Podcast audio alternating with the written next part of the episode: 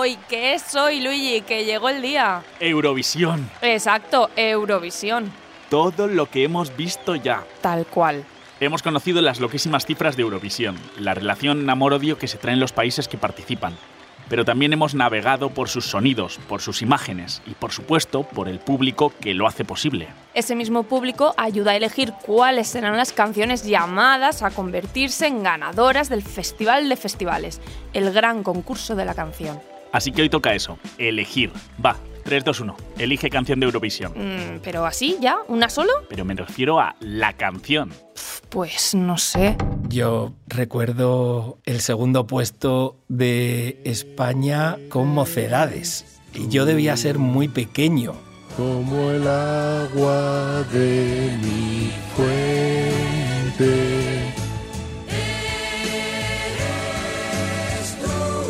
Los mamas and de papas de la costa vizcaína y eso hay que recordarlo siempre. Total. Para mí es el La La La, por deformación profesional y porque para España creo que fue un momento muy importante para los medios de comunicación y la música española. Creo que, que Bailar Pegados de Sergio Dalma eh, sería una de ellas, sin duda. Tenemos que hacerlo. ¿Lo hacemos? Lo hacemos, lo hacemos. Es que vaya hit, eh, menudo temazo, venga más. Hoy yo lo tengo clarísimo, Euforia. Os recomiendo que os la pongáis en el coche, en el coche, a toda pastilla, que donde mejor se escucha la música es en el coche. Ganadora por Reino Unido en el año 67, Sandy Shaw, Marionetas en la cuerda, Puppet on a String. Ay, si tú me quisieras. Me las en español, claro, porque además se traducían a todos los idiomas. Entonces aquí en España el Puppet on a String nos lo, lo conocimos así. ¿Y la tuya, Silvia? Silvia Muelas. Es que yo soy muy friki, entonces claro, a mí la que se me viene a la cabeza es mi canción favorita de Eurovisión, que es 2008 Sebastián Tellier, Divine, por Francia. Pero entiendo que es muy de nicho también. ¿Y cómo iba? ¿Quieres que te la cante? Cause shivers look divine, look away to try and find the Milky Way. ¡Wow! 12 points. And 12 points. The 12 points. Un podcast sobre el Festival de Eurovisión para saberlo todo, para cantar, para contar la historia y las historias, los países, los resultados, los análisis, significados, tendencias musicales, grupos de presión, Eurofans, Euromillones, Eurovisión. En este episodio, el quinto y último, ganadores y perdedores, The Winner Takes It All, con Tamara Villena y Luigi Gómez.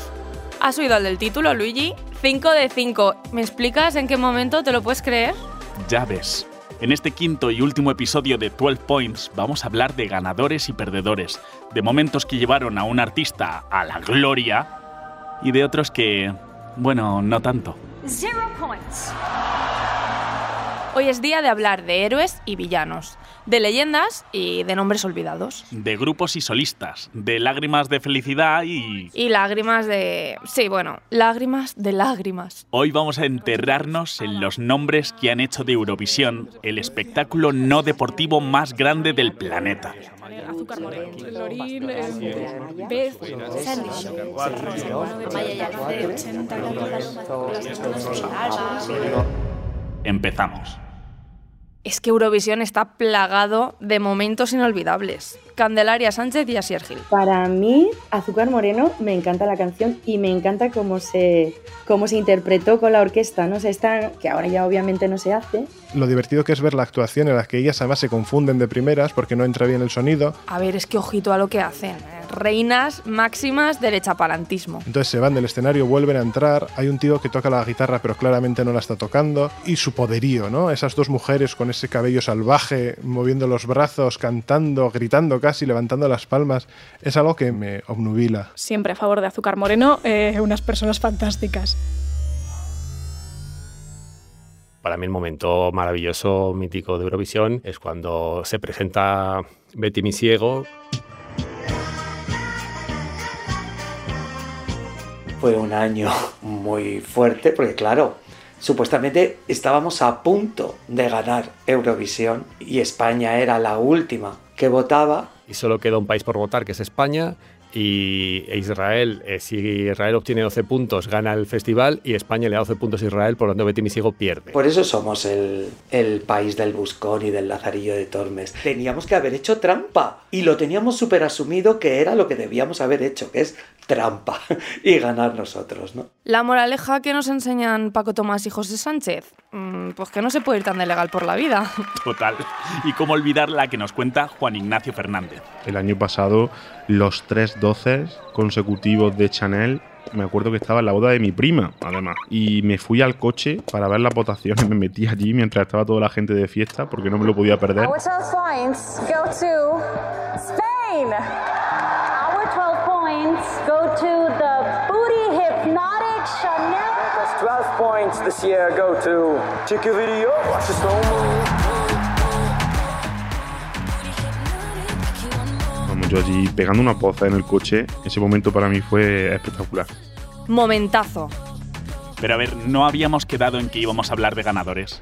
¿Qué tiene que tener el ganador de Eurovisión? ¿Cómo es? ¿Cómo es el ganador de Eurovisión? José Luis Panea, cuéntanos. Mujer sola, sin lugar a dudas. De hecho, en las primeras décadas del, del concurso ganaron más del 70-80% de las candidaturas que ganaron eran interpretadas por mujeres solistas. Yo creo. Sí, pero ¿cuál es el factor ese, el factor X que tiene que tener el ganador? Luis Fuster, Julia Varela, ¿alguna pista? Mi madre siempre me dice que la canción que gana Eurovisión la ves. O sea, como que tienen ese aura, ese, ese tipo de enganche, como que es, cuando empiezan a sonar dices, es esta. Falla muy pocas veces, la verdad, la, la mujer no sé cómo lo hace, pero... Y ahora estoy recordando en el 2017 la victoria de Salvador Sobral y, y era una canción que decías, es que ¿qué hace esto en Eurovisión? Bueno, desde que escuché el primer ensayo y, y lo vi ahí, sabía que iba a ganar. Pero si hablamos de cuál es la cara del ganador del festival, Quizá hablar de Eurovisión es hablar de ABBA.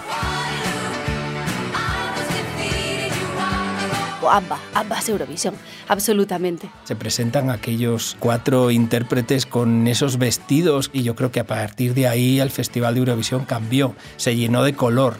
un soplo de aire fresco. Viva ABBA siempre, forever and always. ABBA es que era espectacular. O sea, es que ABBA era un grupo que revoluciona el pop en todos los aspectos, a nivel de composición, de arreglos, de, de puesta en escena, de todo, ¿no? Y además es que ganan con unos temazos de estos de que han pasado la historia, ¿no? José Sánchez, suscribimos palabra por palabra.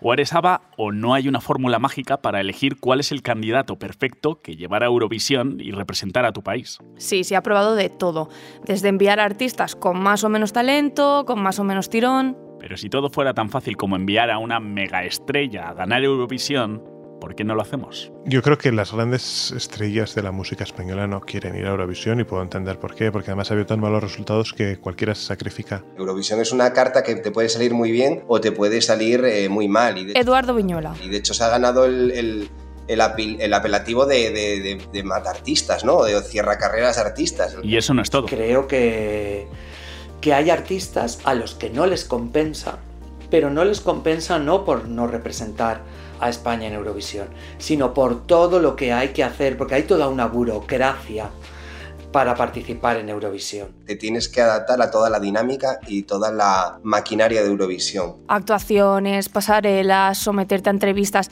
en programas de la 1 por las mañanitas. Claro, te tiene que conocer todos los públicos. A Rosalía le podría apetecer muchísimo participar en Eurovisión, pero todos esos meses en los que tienes que estar absolutamente al servicio de RTVE, preparando todo, la puesta en escena. Pues como que va a ser que no. Ganar Eurovisión te puede ayudar mucho en tu carrera. Sí es cierto que no significa automáticamente éxito ni significa automáticamente tener reconocimiento y hay muchos ganadores que han pasado muy olvidados. Hay muchos artistas que han quedado totalmente en el olvido tras el festival. Algunos de ellos yo creo que están algo así como encerrados en algún tipo de armario, féretro o algo similar. Como Lordi.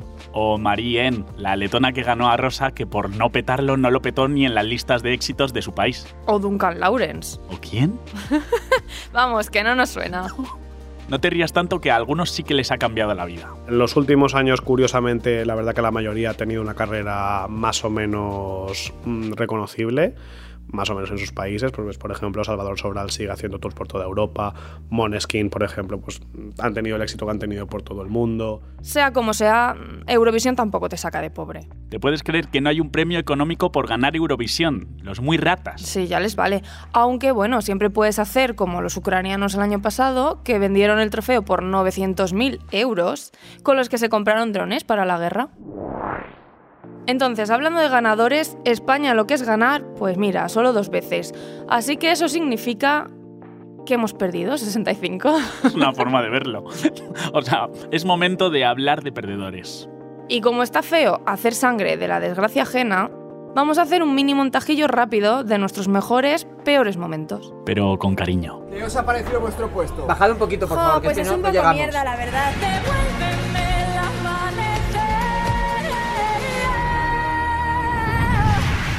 Algo pequeñito.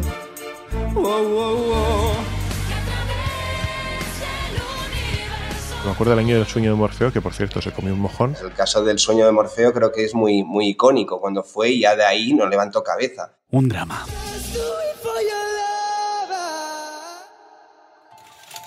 Buah, que ni me lo pienso, que estoy loquísima. Cinco brazos a que gana Finlandia.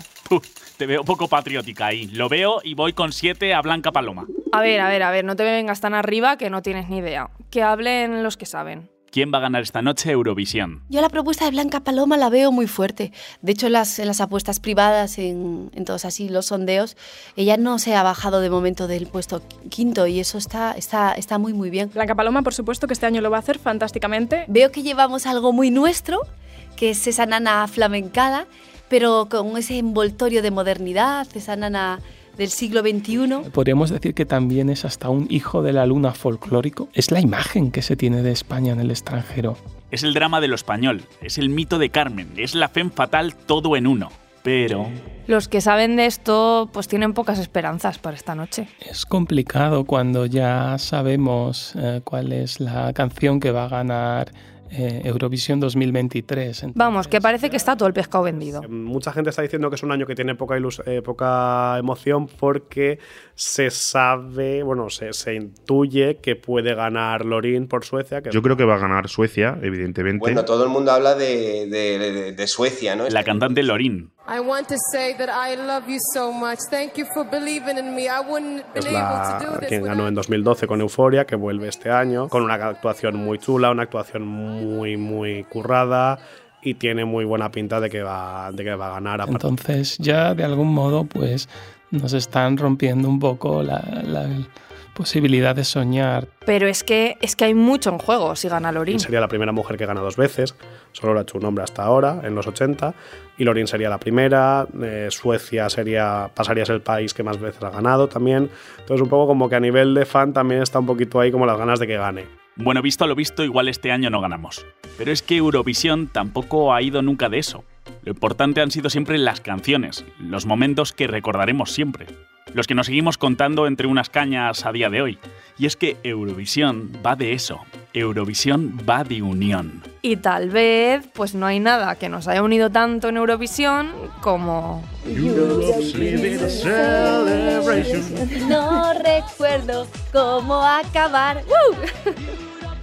Porque nos ha unido para amarla, Ah, yo creo que fue la canción que verdaderamente levantó a España. Que es una maravilla. Para mí Europe's Living a Celebration es una canción fantástica y es una canción que además tiene una frase que podría perfectamente haber dicho Mariano Rajoy, que es estoy feliz de encontrarme hoy aquí y no me preguntes más por qué. Y yo me quedo con eso. Y para odiarla. Esa canción ya en su momento ya era vieja, ya, si es que eso era... A mí la canción me parece horrorosa. Horrorosa. Pero me parece que hay muchas canciones horrorosas que yo bailo como si no hubiera un mañana. Pues ya estaría, Luigi. Yo creo que lo hemos visto todo. No tengo nada más que comentarte. totalmente de acuerdo. Hasta aquí este podcast sobre Eurovisión. Y es que menudo viaje.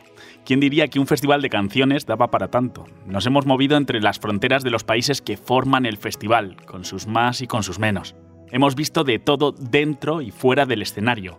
Artistas de todo tipo, bizarradas varias y momentos históricos. Y también la fiesta, el exceso, el mamarracheo, ¿eh? Que una cosa no quita la otra. Es que Eurovisión es todo eso y mucho más.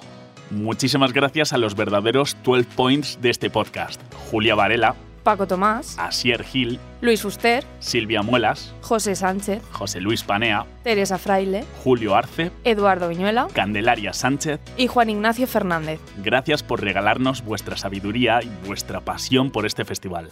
12 Points, una forma diferente de entender Eurovisión. Gracias, por, escuchar. Y ahora corre por la tele que empieza el festival.